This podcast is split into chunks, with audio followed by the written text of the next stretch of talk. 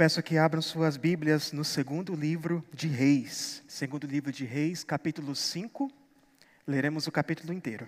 O texto diz: Naamã, comandante do exército do rei da Síria, era grande homem diante do seu senhor e de muito conceito, porque por ele o Senhor dera vitória à Síria. Era ele herói da guerra, porém leproso. Saíram tropas da Síria e da terra de Israel, levaram cativo uma menina que ficou ao serviço da mulher de Naamã. Disse ela à sua senhora: Tomara o meu senhor estivesse diante do profeta que está em Samaria, ele o restauraria da sua lepra.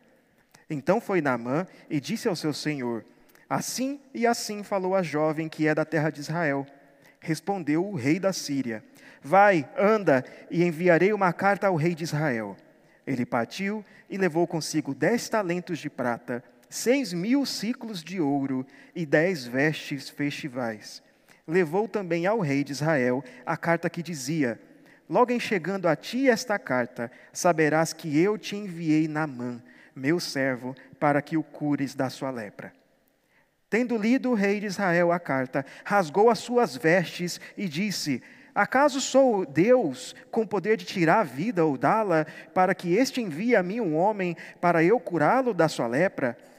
Notai, pois, e vede que procura um pretexto para romper comigo.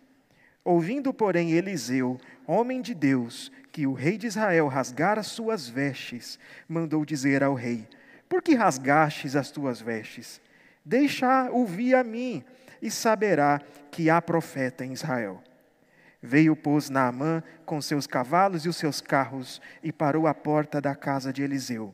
Então Eliseu lhe mandou um mensageiro, dizendo: Vai, lava-te sete vezes no Jordão, e a tua carne será restaurada, e ficarás limpo. Naamã, porém, muito se indignou e se foi dizendo: Pensava eu que ele sairia a ter comigo pois se por si ia de pé, invocaria o nome do Senhor seu Deus, moveria a mão sobre o lugar da lepra e restauraria o leproso. Não são, porventura, Abana e Farfar, rios de Damasco, melhores do que todas as águas de Israel? Não poderia eu lavar-me neles e ficar limpo? E voltou-se e se foi com indignação. Então se chegaram a ele os seus oficiais, que lhe disseram: Meu pai, se te houvesse dito o profeta alguma coisa difícil, acaso não a farias? Quanto mais já que apenas te disse: lava-te e ficarás limpo. Então desceu e mergulhou no Jordão sete vezes, consoante a palavra do homem de Deus. E a sua carne se tornou como a carne de uma criança, e ficou limpo. Voltou-se ao homem de Deus, voltou ao homem de Deus, ele e toda a sua comitiva. Veio, pôs-se diante dele e disse: Eis que agora reconheço que em toda a terra não há Deus, senão em Israel. Agora, pois, te peço, aceites um presente do teu servo. Porém, ele disse: Tão certo como vive o Senhor, em cuja presença estou, não aceitarei. Instou com ele para que aceitasse, mas ele recusou. Disse Naamã: Se não queres, peço-te que ao teu servo seja dado levar uma carga de terra de dois mulos, para que nunca mais oferecerá, pois nunca mais oferecerá esse teu servo holocausto, nem sacrifício a outros deuses, senão ao Senhor. Nisto perdoe o Senhor ao teu servo. Quando meu senhor entra na casa de Rimon para lhe adorar, e ele se encosta na minha mão, e eu também me tenha de encurvar na casa de Rimon, quando assim me prostrar na casa de Rimon, nisto perdoe o Senhor a teu servo. Eliseu lhe disse: Vá em paz.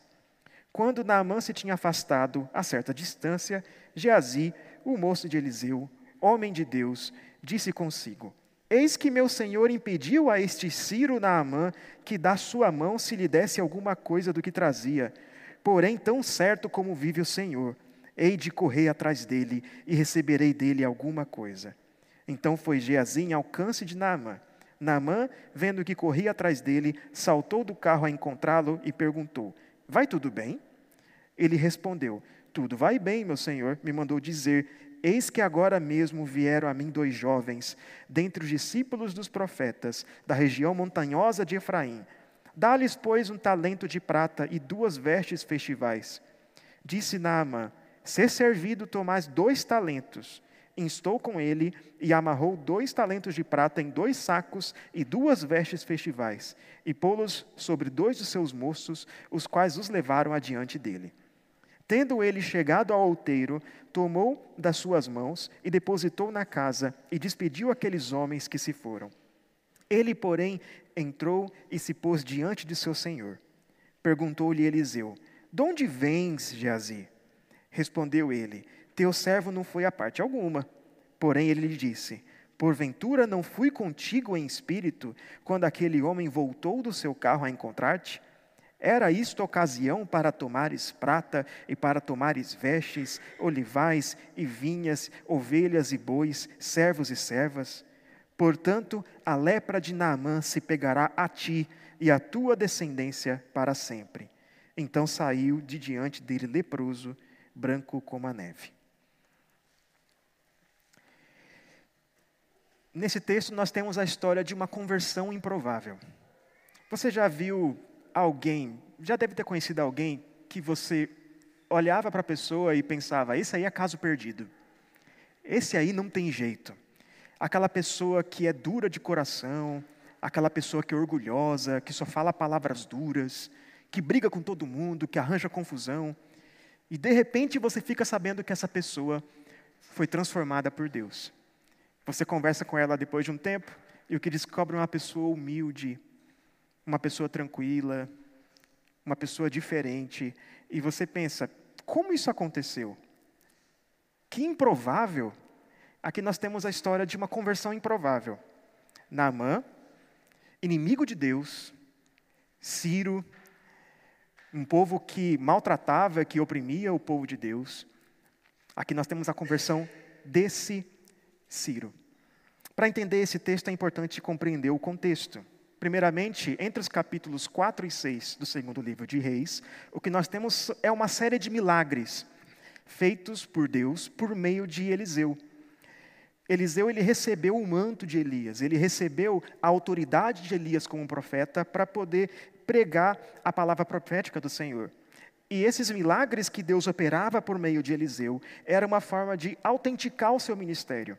Era uma forma de todos olharem para Eliseu e terem certeza: ali nós temos um profeta de Deus. Uma segunda coisa importante também no contexto é que Israel vivia um tempo de declínio espiritual. Se nós olharmos a estrutura do livro de Segunda Reis, Segundo Reis, o que nós vemos é que do capítulo 1 a 17, nós temos o declínio espiritual do povo do norte, da Israel do norte. O povo cada vez menos confiava nas palavras do profeta. O povo era tentado a adorar deuses estranhos, deuses estrangeiros. O povo, se, desde que se dividiu em Judá e Reino do Norte, Israel do Norte, todos os reis do norte faziam o que era mal perante os olhos do Senhor. E isso tinha impacto na vida de todo o povo. Além disso, outra coisa importante é que o povo temia as ameaças dos povos que se levantavam ali ao redor. E por isso, Israel tentava garantir a sua segurança, garantir a sua estabilidade, fazendo acordos políticos com países estrangeiros. Um desses países era a Síria. Esse é o contexto. Um profeta de Deus, autenticado por Deus por meio de sinais, e um povo incrédulo. E em meio a tudo isso, o que temos no texto que nós lemos é a conversão de um pagão. Um gentio se converteu ao nosso Senhor. E esse gentio, esse pagão, esse improvável servo do Senhor, acabou sendo um exemplo para Israel. Ele creu em Deus de uma maneira que Israel cada vez menos cria. Ele teve seu orgulho quebrado, enquanto o povo de Israel se tornava cada vez mais orgulhoso. O que temos nesse texto é que Deus está tratando de certos problemas, certos pecados específicos da vida de Naamã. E ao fazer isso, ele está transformando Naamã de tal maneira que ele se torna um exemplo até mesmo para nós. Minha proposta para você hoje é vermos como Deus trabalhou na vida de Naamã e depois ver Opa, e depois ver isso em contraste com a vida de Israel daquele tempo, que é representado aqui pela pessoa de Geazi. O que vemos nesse texto é Deus tratando de vários pecados, é Deus transformando vidas. E assim, quais foram os passos que Deus usou? Quais foram os passos que Deus usou para transformar a vida de Naamã? E como que Deus lidou com o pecado de Geazi? O que nós vemos aqui são cinco passos, é o que eu quero ver com você. Versículos 1 a 6, nós vemos o problema de Naamã. Nos versículos 7 a 13, nós vemos a cura prescrita a Naamã. Nos versículos 14 a 19, nós vemos a cura de fato de Naamã. E nos versículos 20 a 27, nós veremos o problema de Geazi. Em primeiro lugar, o que nós vemos é o problema de Naamã. Naamã tinha uma doença. Qual era a doença de Naamã? Naamã, primeiramente, aqui é descrito com muitos elogios. E é interessante que o versículo 1 até parece um pouco irônico para nós, porque ele traz muitos elogios. Naamã ele é um comandante, ele é um grande homem, ele é respeitado por todos, ele é um soldado de muitas vitórias, ele é um herói de guerra, porém leproso. É até interessante como o texto traz. Tantos elogios, mas um problema. Sabe aquela pessoa que parece que tem tudo? Sabe aquela pessoa que parece que não falta nada na vida dela? Só Deus. Ou seja, falta tudo. Sabe aquela pessoa que tem dinheiro, tem bens, tem uma boa conduta, tem um bom comportamento, faz ação social, faz caridade, mas aí você olha para ela e diz: falta Jesus. Essa pessoa não é crente. Às vezes, o que falta na vida dessa pessoa, o problema que ela tem, é outro. Às vezes a pessoa tem de tudo, ela tem dinheiro, ela tem bens, mas ela tem também um câncer. Às vezes a pessoa ela tem estabilidade financeira, ela tem uma boa conduta, ela tem uma boa família estruturada, mas tem uma falha de caráter ali que estraga tudo. Naamã tinha um problema. O problema dele era um problema chamado lepra. A lepra era uma doença de pele. Não é o que hoje nós chamamos de lepra, não é exatamente a hanseníase, mas era qualquer doença de lepra que se havia naquele tempo e causava escamações na pele. A lepra não era só um problema de saúde para Naamã, porque isso trazia para ele um problema social. Porque naquele tempo, qualquer pessoa que tinha lepra era afastado da sociedade, e não só no povo de Israel não só no povo de Deus, mas até mesmo nos povos ali ao redor, até mesmo na Síria, o povo tinha repulsa porque tem lepra. Para eles, a lepra era algo que tinha cheiro e aparência de morte. Por isso, quem tinha essa doença era isolado da sociedade, mesmo não sendo uma doença contagiosa. Que situação para Nama! Ele era um grande guerreiro, mas tinha uma doença que tirava a graça de viver ele com certeza trocaria boa parte de seus bens, boa parte de seu renome, boa parte de sua fama, por ser livrado de tal mal. Mas a lepra não era o único problema de Naamã. Ele tinha um outro problema mais profundo. E o interessante é que Deus usaria a lepra, a doença de Naamã, para tratar exatamente esse outro problema de Naamã. Naamã era um homem orgulhoso. Ele é aquela pessoa que gosta de ser reverenciada, que gosta de ser notada, que gosta de entrar e ter um tapete vermelho na frente. Veja, Naamã tinha influência. Ele era grande aos olhos do rei. Mesmo sendo leproso, o rei fazia questão de recebê-lo em casa. Ele também tinha dinheiro. Ele tinha servos e servas e tudo que você pode imaginar. Ele estava entre os homens mais ricos de seu reino e ele pensava que podia resolver qualquer problema com influência e com dinheiro. Há várias evidências no texto dessa, desse orgulho de Naamã. Por exemplo, Naamã queria ser bem recebido. Ele ficou irado com Eliseu quando Eliseu não recebeu com todas as honras, mas mandou o um mensageiro. Ele queria ser recebido com elogios, com lisonjas. Naamã queria controle. E ele ficou irado com Eliseu, você vê no versículos 10 a 12, quando as coisas não saíram do jeito que ele imaginava. O problema de Naamã não era apenas físico, ele também tinha um problema de saúde. Não era apenas um problema de saúde, ele também tinha um problema de caráter, um problema espiritual. Até que ele ouviu uma palavra de esperança. Versículos 2 e 3. Naamã levou para sua casa como serva uma menina que foi capturada em Israel. E essa menina não se impressionava com toda essa fama e com todo esse renome de Naamã. Quando ela olhou para Naamã, ela enxergou exatamente o problema dele.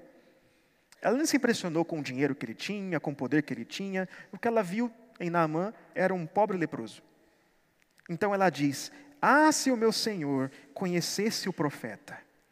Ah, se ele conhecesse o profeta que mora em Samaria.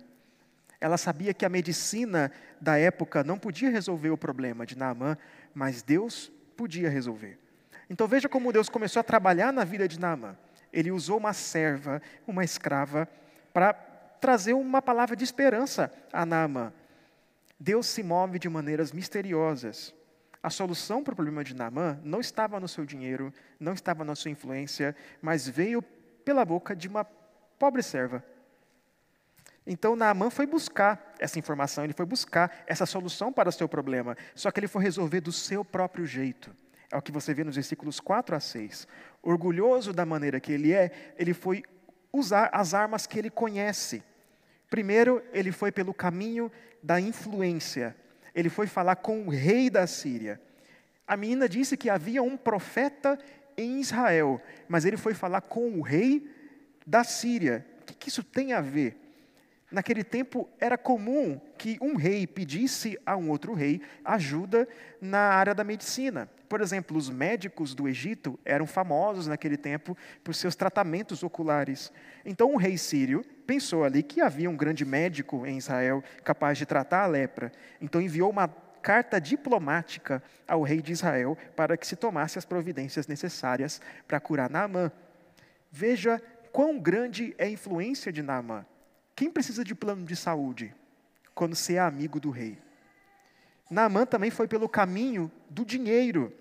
Ele quis se garantir, então ele colocou na mala dele uma porção da sua riqueza. Ele levou dez talentos de prata e seis mil ciclos de ouro. E isso é muito dinheiro. Naquele tempo, para você ter uma ideia, um salário normal de uma pessoa era de cerca de 10 ciclos de ouro por ano. E Naamã levou 6 mil o valor convertido para a moeda de hoje, sem contar a inflação, sem contar poder de compra, equivale a em torno de 12 milhões de reais. E isso era um presente para quem resolvesse o problema de Naamã. O que isso tem a dizer a mim e a você? O primeiro pecado que aparece nesse texto é o pecado do orgulho. E o que deve nos alertar é: cuidado com o orgulho. O orgulho é essa autoestima exagerada, o orgulho é quando a pessoa ela tem uma alta visão de si mesmo, em desprezo pelos outros. A pessoa orgulhosa gosta de receber aplausos, gosta de receber elogios, e ela leva crédito até mesmo por aquilo que não foi ela que fez. Perceba que o texto diz que Naamã, versículo 1, tinha muito conceito, porque o Senhor deu por meio dele vitória à Síria. Quem usou Naamã como instrumento para a realização de seus propósitos é o próprio Deus. Não vem de Naamã. Naamã não é grande. Deus é grande. O orgulho pode facilmente se transformar em arrogância. Sabe aquela pessoa que acha que é melhor que os outros? E se coloca, ela nunca se coloca numa posição de dependência, mas sempre numa posição de superioridade. Você já conheceu alguém que nunca pede um favor? Eu conheço uma pessoa assim, eu acho que você já deve conhecer alguém assim. Alguém que você nunca vai ouvir essas duas palavras saindo de sua boca. Por favor. Eu conheço pessoas, e você também deve conhecer pessoas, que só conhecem duas linguagens: a linguagem da autoridade, eu mando e você obedece, ou a linguagem da troca. Eu te faço algo e aí você me faz algo em troca. Essas são as linguagens que Naamã conhece. E todos nós podemos conhecer uma pessoa assim. Cuidado com o orgulho. O orgulho destrói relacionamentos, o orgulho destrói famílias, o orgulho separa amizades, o orgulho afeta até mesmo a igreja. A menina deu uma solução muito simples para Naamã. A solução é: vá ver o profeta em Israel. Mas ele não quer soluções simples, ele quer soluções sofisticadas, ele quer soluções elaboradas. Ele só conhece esse tipo de solução: influência e dinheiro. É tudo o que importa. Mas há coisas que dinheiro no mundo não pode comprar. Nenhum dinheiro no mundo pode comprar. Dinheiro não compra saúde, não compra amizade, não compra felicidade, não compra amor verdadeiro, não compra paz de espírito, não compra salvação. A primeira coisa que nós vimos foi o problema de Naamã. Ele tinha uma doença, a lepra, ele tinha também um problema espiritual, o orgulho, e ele tentou resolver o seu problema do seu próprio jeito, com dinheiro e influência. Mas Deus, pela providência sua, levou ele até o lugar certo. E a segunda coisa que nós vemos no texto é a cura prescrita a Naamã, nos versículos 7 a 20. Onde foi que Naamã encontrou a sua cura? O rei de Israel ele recebeu a carta do rei da Síria e ficou desesperado. Afinal, como é que ele poderia curar um leproso? Ele diz: Eu não sou Deus para tirar a vida e para dar a vida. E de fato ele não é Deus. Mas há um Deus. O rei de Israel começou a rasgar suas vestes como sinal de luto, como sinal de desespero. Ele pensava que o rei da Síria estava querendo criar um conflito ali entre a Síria e Israel, e ele achava então que ia acontecer uma guerra, um grande desastre. A Síria era um grande império e que tinha uma relação muito conturbada com Israel. E o rei de Israel, não tão diferente de Naamã, ele não consegue enxergar a providência de Deus. Tudo que ele consegue ver é o trato político, poder e influência. E nada mais. O rei de Israel se esqueceu das promessas de bênçãos e de preservação que Deus fez a seu povo. Deus não deixaria o seu povo sofrer nas mãos dos inimigos se o povo se mantivesse fiel à aliança. Fica claro aqui que o rei de Israel também tinha um problema. E o problema dele era o problema da incredulidade. Sempre que nós ficamos ansiosos e entramos em desespero, isso é um sinal de uma coisa: incredulidade. Nos esquecemos do cuidado de Deus, que Ele dispensa até mesmo às aves dos céus e aos lírios do campo, e nos desesperamos. Mas então chega um convite do profeta. Eliseu manda dizer ao rei: Por que está rasgando as suas vestes? Que coisa boba de se fazer. Esqueceu que tem um profeta aqui? Esqueceu que nós cremos num Deus poderoso que não nos desampara?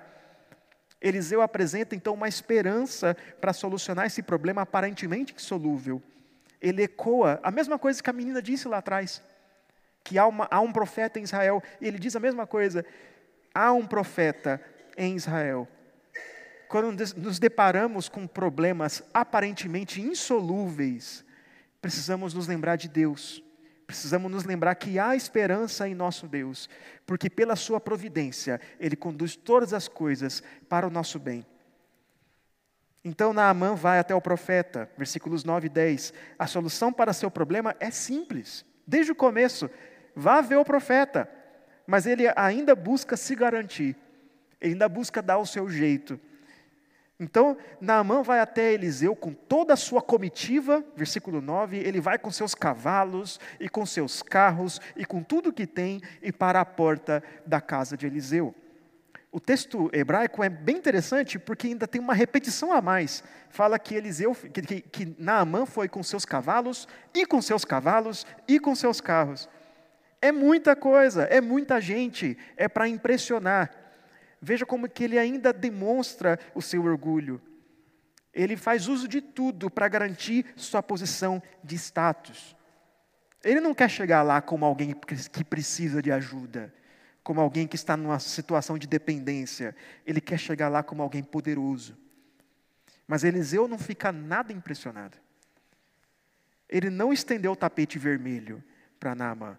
Aliás, Eliseu nem o recebeu. Ele o pôs de volta ao seu lugar. Certamente em muitos outros lugares Naamã seria muito bem recebido, com banquete, com discursos, com homenagens. Afinal, a chegada de um homem de tal importância, com tanto dinheiro e tantos servos, chamaria muita atenção. Você já viu como é que é quando um político visita uma cidade pequena? Eu que vim de uma cidade um pouco menor do que aqui, já vi cidades pequenas, já vi muito isso. Quando um político chega lá, mesmo que seja um político corrupto, mesmo que seja um político investigado pela Lava Jato, se ele chega na cidadezinha pequena, todo mundo vai ver. Todo mundo vai lá cumprimentar e dizer bom dia. O cara só aparece de quatro em quatro anos, mas é uma festa quando ele chega. E até mesmo na igreja, em muitas igrejas acontecem isso. Tantas e tantas vezes se dá proeminência a pessoas por causa de sua posição, de seu dinheiro, de seu status, de seu cargo público. Mas Eliseu não fez isso. Ele tão somente enviou um mensageiro a Naamã. Veja como Eliseu está tratando o orgulho de Naamã. Ele está colocando ele de volta ao seu lugar. Naamã é um leproso, ele é o impuro. As leis cerimoniais de Israel impediam que um judeu, que um israelita se tocasse em alguém que tinha lepra. Os títulos de Naamã não interessam aqui. Eliseu se comunicaria com Naamã por meio de um mensageiro. E esse mensageiro lhe deu uma instrução inesperada. Versículo 10. O mensageiro deu a receita do remédio para Naamã. Naamã tinha uma doença e aqui está a receita: sete banhos no Jordão e ficará limpo. Pense que inusitado. Era uma instrução decepcionante até. Nada de carta diplomática, nada que envolva muito dinheiro, nenhuma magia, nenhuma técnica especial. Então, somente vá banhar-se no Jordão. A solução para o seu problema viria de uma forma simples, por meio de uma coisa simples, para deixar bem claro que não é o poder do homem que vai resolver, mas é o poder de Deus. É tão simples quanto a loucura do Evangelho, é tão simples quanto a loucura da cruz. Tão simples quanto salvação pela fé. Várias e várias vezes, Deus deu ao seu povo soluções simples, aparentemente simples, para problemas complexos. Veja lá em Êxodo 14, quando os hebreus saíram do Egito, e eles foram caminhando até que chegaram na beira do Mar Vermelho, e eles olhavam para frente, o que eles viam era o Mar Vermelho, e olhavam para trás, o que eles viam eram os soldados do Egito vindo atrás deles. E eles ficaram desesperados. Então eles oraram e oraram e pediram por livramento. Então Deus falou com Moisés e disse para Moisés: Diga ao povo que marche. Essa era a solução. Marchar. Continuar em frente. É só isso que eles tinham de fazer. E ali eles tinham duas opções: obedecer à palavra do Senhor, dita por meio do profeta, ou desistir. Mas se eles obedecessem, Deus abriria o mar vermelho. Esse é o fim do caminho para Naamã. É só banhar-se no Jordão sete vezes e ficará curado. O problema que arruinava a sua vida seria, enfim, resolvido. Essa é a promessa. Naamã recebeu do profeta uma receita, um remédio para seu problema, mas ele fica relutante em tomar esse remédio. Versículos 11 e 13, a 13. Ele fica irado e resolve ir embora. Por quê? Porque aquilo não supriu as suas expectativas. Ele esperava um grande espetáculo, ele esperava uma grande cena, uma grande coisa feita para um grande homem. Então ele fica irado porque as coisas não foram do jeito que imaginava. Ele esperava ser recebido, ele esperava receber honra. Ele é um homem influente, ele queria que o profeta lhe fizesse uma recepção. Assim como muita gente que vai à igreja e quer receber honras e elogios, e ouvir que é importante, e ouvir que é precioso, e que é o centro de Deus. Naamã esperava que Eliseu invocasse a Deus, que movesse as mãos ali, que fizesse um espetáculo, e no lugar disso o que ele recebeu foi uma instrução que ele teria de cumprir. Ele esperava uma palavra mágica, mas o que ele recebeu foi a palavra. Sabe aquela pessoa que vai ao médico e quer dizer para o médico a, a, o remédio que tinha que pôr na receita? Afinal, ele já sabe sua doença, ele já pesquisou no Google, já sabe que doença tem. Então ele chega no médico, ó, só me passar esse remédio aqui e tá bom. Se acha melhor do que o médico. Assim é Naamã. Ele quer ensinar o profeta a ser profeta. Mais uma vez o orgulho de Naamã se manifesta. Ele diz então: os rios de Damasco são melhores que os rios de Israel. Você consegue imaginar o que está na cabeça de Naamã? Ué, se fosse para tomar banho no rio, eu tinha feito isso lá em casa. Eu não tinha que ter viajado até aqui para tomar sete banhos lá. Os rios da minha casa são melhores. Afinal, por que, que eu vim procurar a solução nessa terrinha de Israel? Se nós temos também religiões lá. Naquele tempo se acreditava que haviam certas fontes milagrosas que curavam doenças de pele. Naamã, nesse momento, pensa que Eliseu lhe passou uma solução muito simples. E o seu orgulho não permite que ele aceite uma solução tão simples. Esse é o momento em que parece que vai tudo dar errado. Será que Naamã vai confiar na palavra do profeta? Ou será que ele vai ser vencido pelo seu próprio orgulho e dará as costas à única esperança que se apresentou a ele até o momento?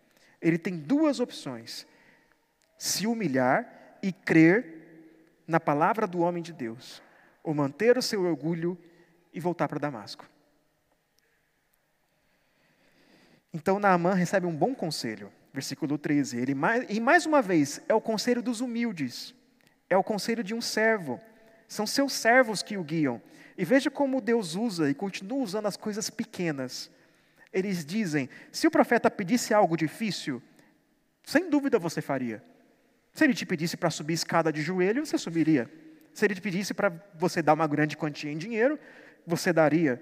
Se ele te desse qualquer tarefa que fizesse parecer que você mereceu a cura, então você faria. Naamã queria merecer, ele queria fazer por merecer. A ideia de tão somente banhar-se num pequeno rio, de um pequeno reino, era humilhante para ele, era uma afronta a seu orgulho.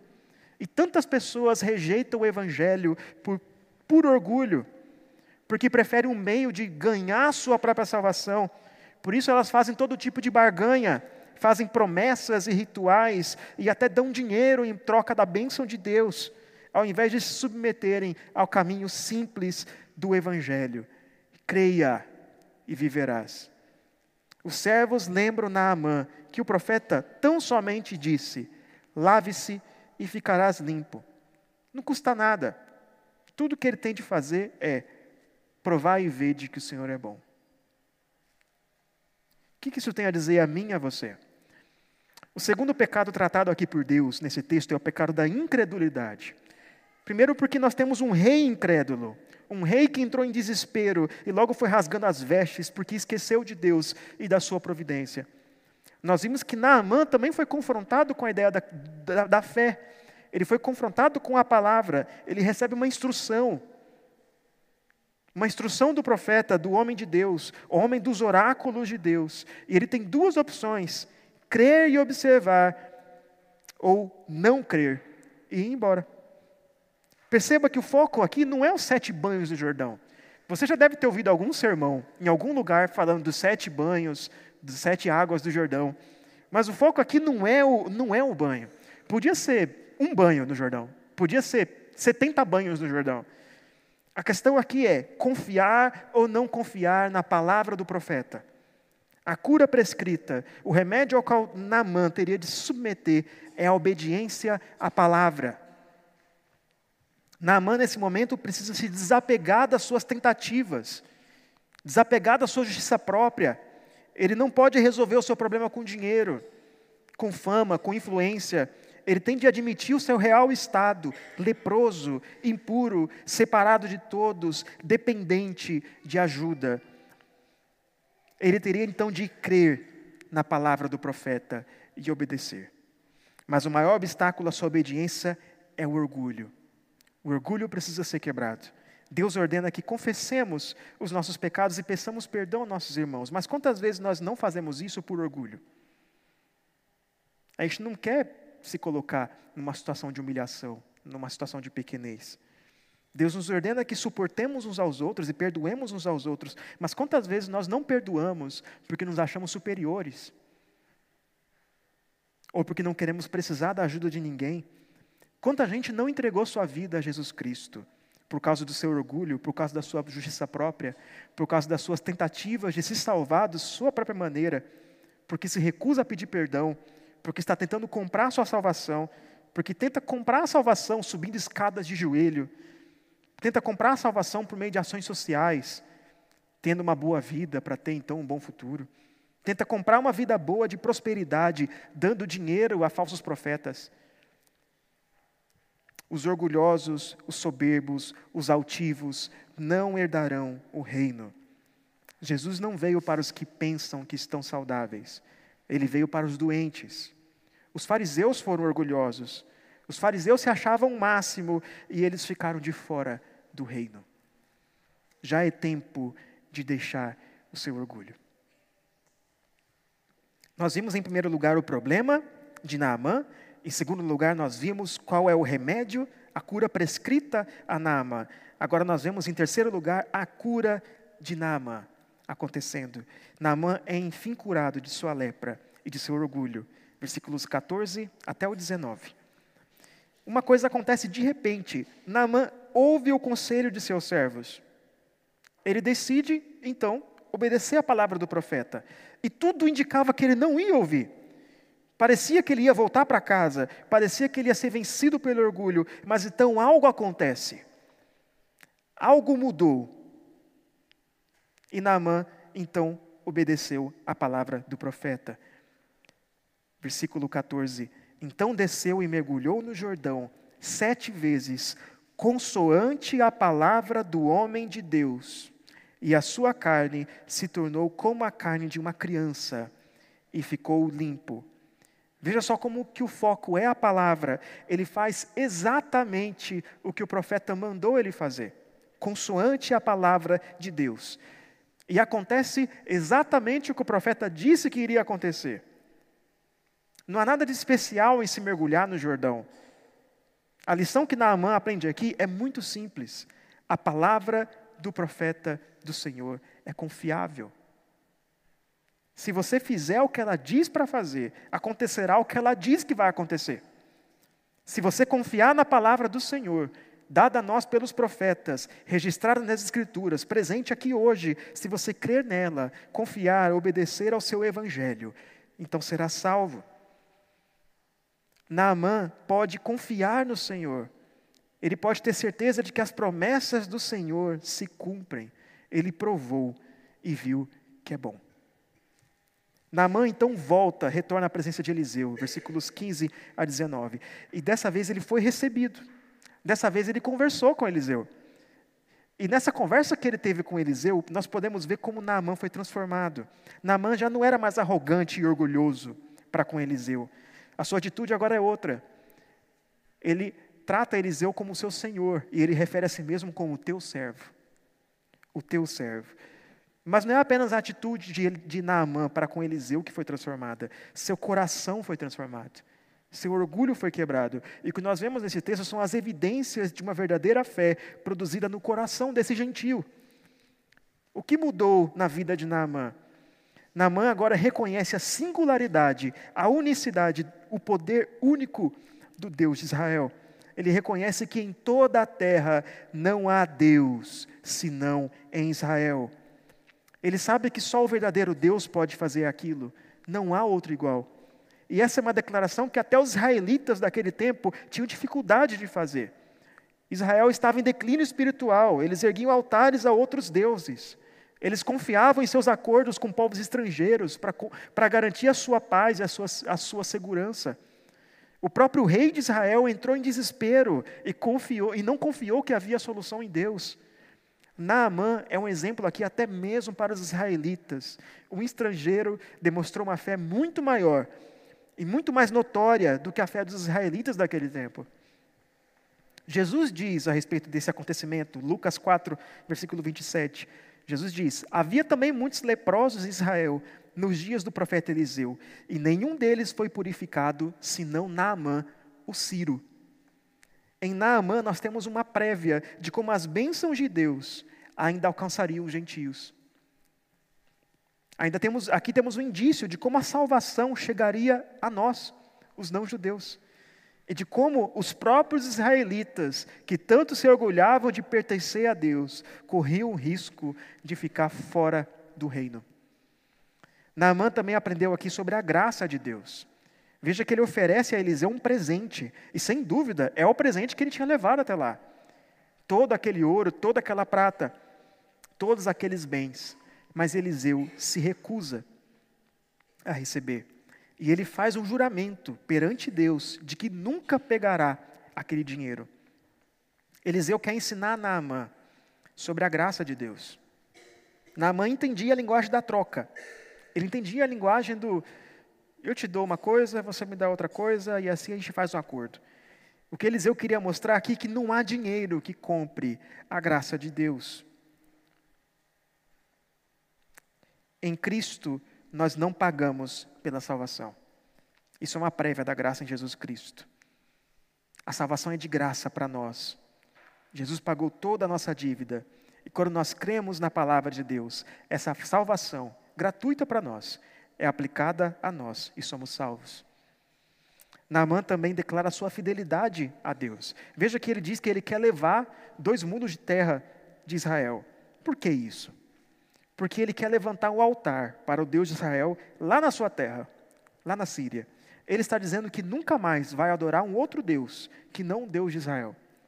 E ele também busca perdão por ter de entrar no templo de Rimon e ter de se ajoelhar naquele templo. E aqui, esse é um dos versículos mais difíceis de, de, de toda a Bíblia que eu já tive oportunidade de estudar. Mas o que nós podemos entender aqui é que o que Eliseu dá a Naamã não é uma permissão para adorar um falso Deus. O que acontece é que Naamã, ele era um oficial do rei, ele era como um guarda-costas do rei. E ele teria de acompanhar o rei em tudo que o rei fazia.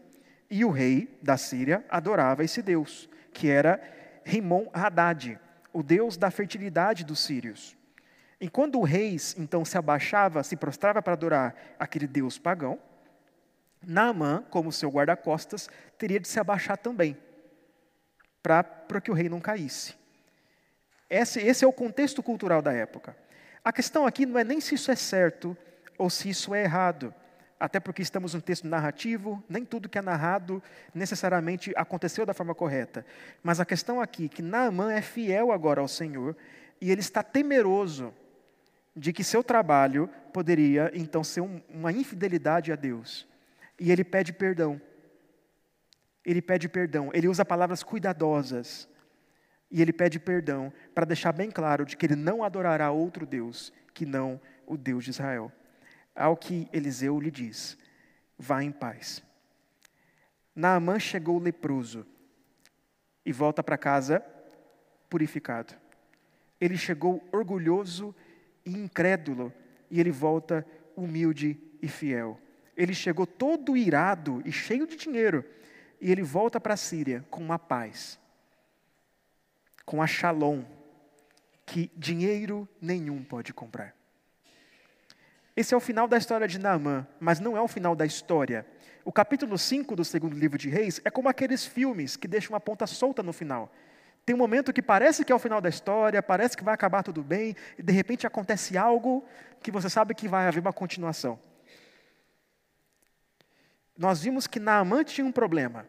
Nós vimos que uma cura foi prescrita, nós vimos que ele foi curado da sua doença e curado também do seu problema espiritual de orgulho e que foi transformado. A quarta coisa que vemos nesse texto é que Geazi também tinha um problema. Versículos 20 a 27. Geazi era um dos discípulos de Eliseu. E ele aparece no capítulo 4, vocês já estudaram isso antes, quando ele tenta curar o filho da sunamita e não consegue. Geazi pensa aqui, então, que Eliseu foi bonzinho demais com Naamã. Ele reconta, então, toda a história na sua cabeça, da sua perspectiva. Eliseu foi bonzinho demais com Naamã. Afinal, Naamã é um Ciro. Naamã é um estrangeiro. Muito pior, ele era o inimigo de Deus, inimigo do povo de Deus. Ele saqueava e capturou, e tinha servos, que eram, na verdade, pessoas capturadas de Israel. Então Geazi pensa, bem que Eliseu podia aproveitar para tirar dinheiro desse homem, mas ele se poupou. Mas eu não vou poupar. Então ele planeja mentalmente o que fará em seguida. Veja como Geazi representa a realidade espiritual de Israel. Ele, sendo servo de Eliseu, servo do profeta, homem de Deus, estando tão perto do ensino da palavra de Deus, manifestou muitos pecados. Ele quer aquilo que Naamã tem, ele quer dinheiro, ele quer poder, ele quer renome, ele quer fama, e o nome disso é cobiça. Ele se acha melhor que o seu senhor. Ele diz: Eliseu é muito bonzinho, eu sou mais esperto. Eu vou enganar aquele Naamã, ele vai ver só. Vou dar um jeito, eu vou me dar bem. Geazi é orgulhoso. Ele se acha melhor que Eliseu. Ele se acha melhor que Naamã. Ele se acha melhor que todo mundo. Geazi planeja uma fraude. Ele acha que pode enganar a todos. Ele é um grande mentiroso. Cobiça, orgulho, mentira, tantos pecados no homem do povo de Deus. Então ele põe o seu plano em prática, versículos 21 a 24. E assim ele põe tudo a perder. Ele engana Naamã dizendo que Eliseu tinha pedido para ele dar dinheiro para seus discípulos. E veja, Eliseu fez um juramento perante Deus de que nunca aceitaria aquele dinheiro. Que juramento é esse que só dura algumas horas? Veja como que Geazi põe em risco o testemunho e a mensagem de Eliseu. Contudo, Naamã, de boa vontade, dá. Ele é tão grande a boa vontade de Naamã, a generosidade de Naamã, que ele dá o dobro do que Geazi lhe pediu. E ainda ajuda Geazi a colocar sobre os ombros dos seus moços, a levar para casa.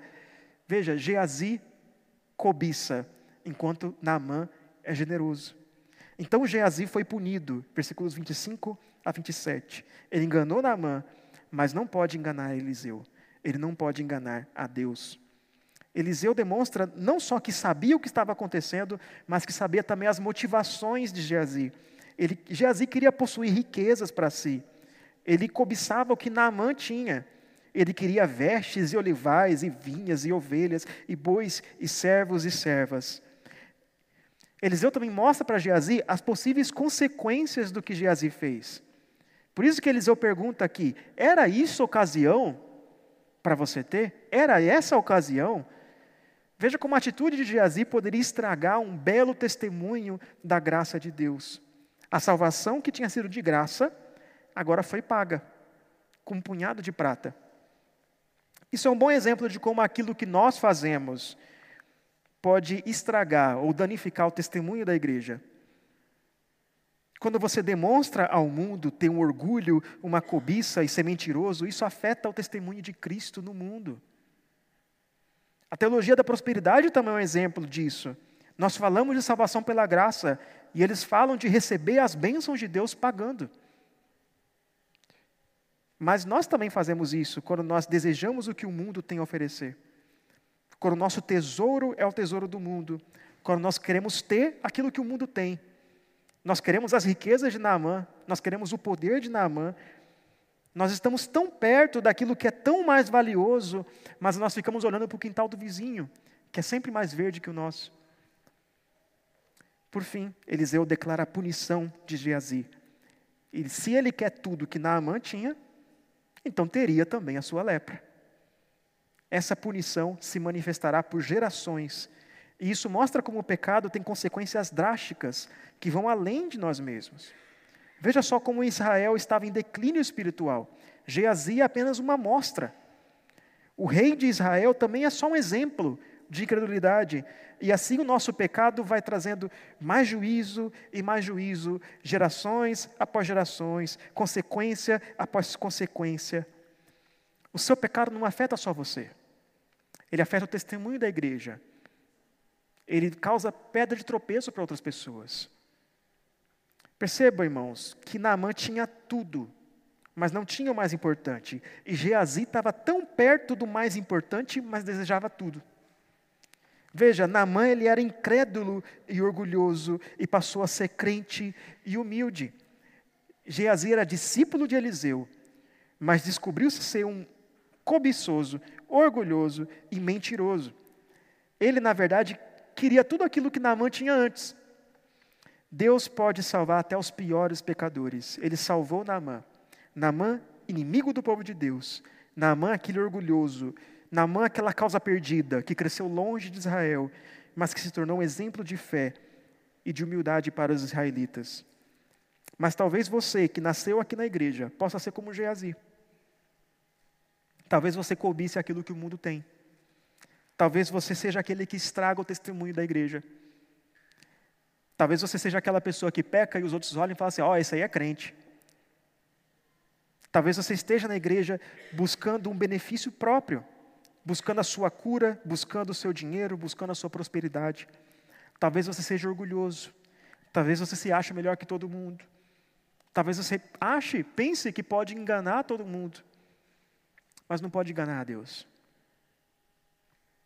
Que eu quero dizer a você é que não importa que você tenha nascido na igreja, crescido na igreja, seja filho de crente, se você ainda não recebeu Jesus como seu Senhor e Salvador, se o Espírito Santo ainda não tocou o seu coração, então você tem um problema.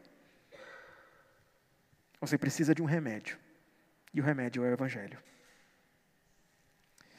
Que a igreja não seja orgulhosa, mas humilde, considerando-se serva de todos, com seus membros, submetendo-se uns aos outros.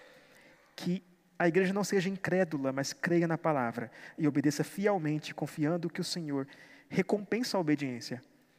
Que a igreja demonstre os frutos de uma vida transformada, confessando o único Senhor, se apegando à graça do nosso Deus e sendo fiel. Que nós não cobicemos as coisas do mundo, tampouco sejamos mentirosos, mas que falemos a verdade, dando bom testemunho do Evangelho a todos. Que todos nós sejamos encontrados fiéis no último dia, nos apegando ao Evangelho de Jesus Cristo. Que Deus nos abençoe.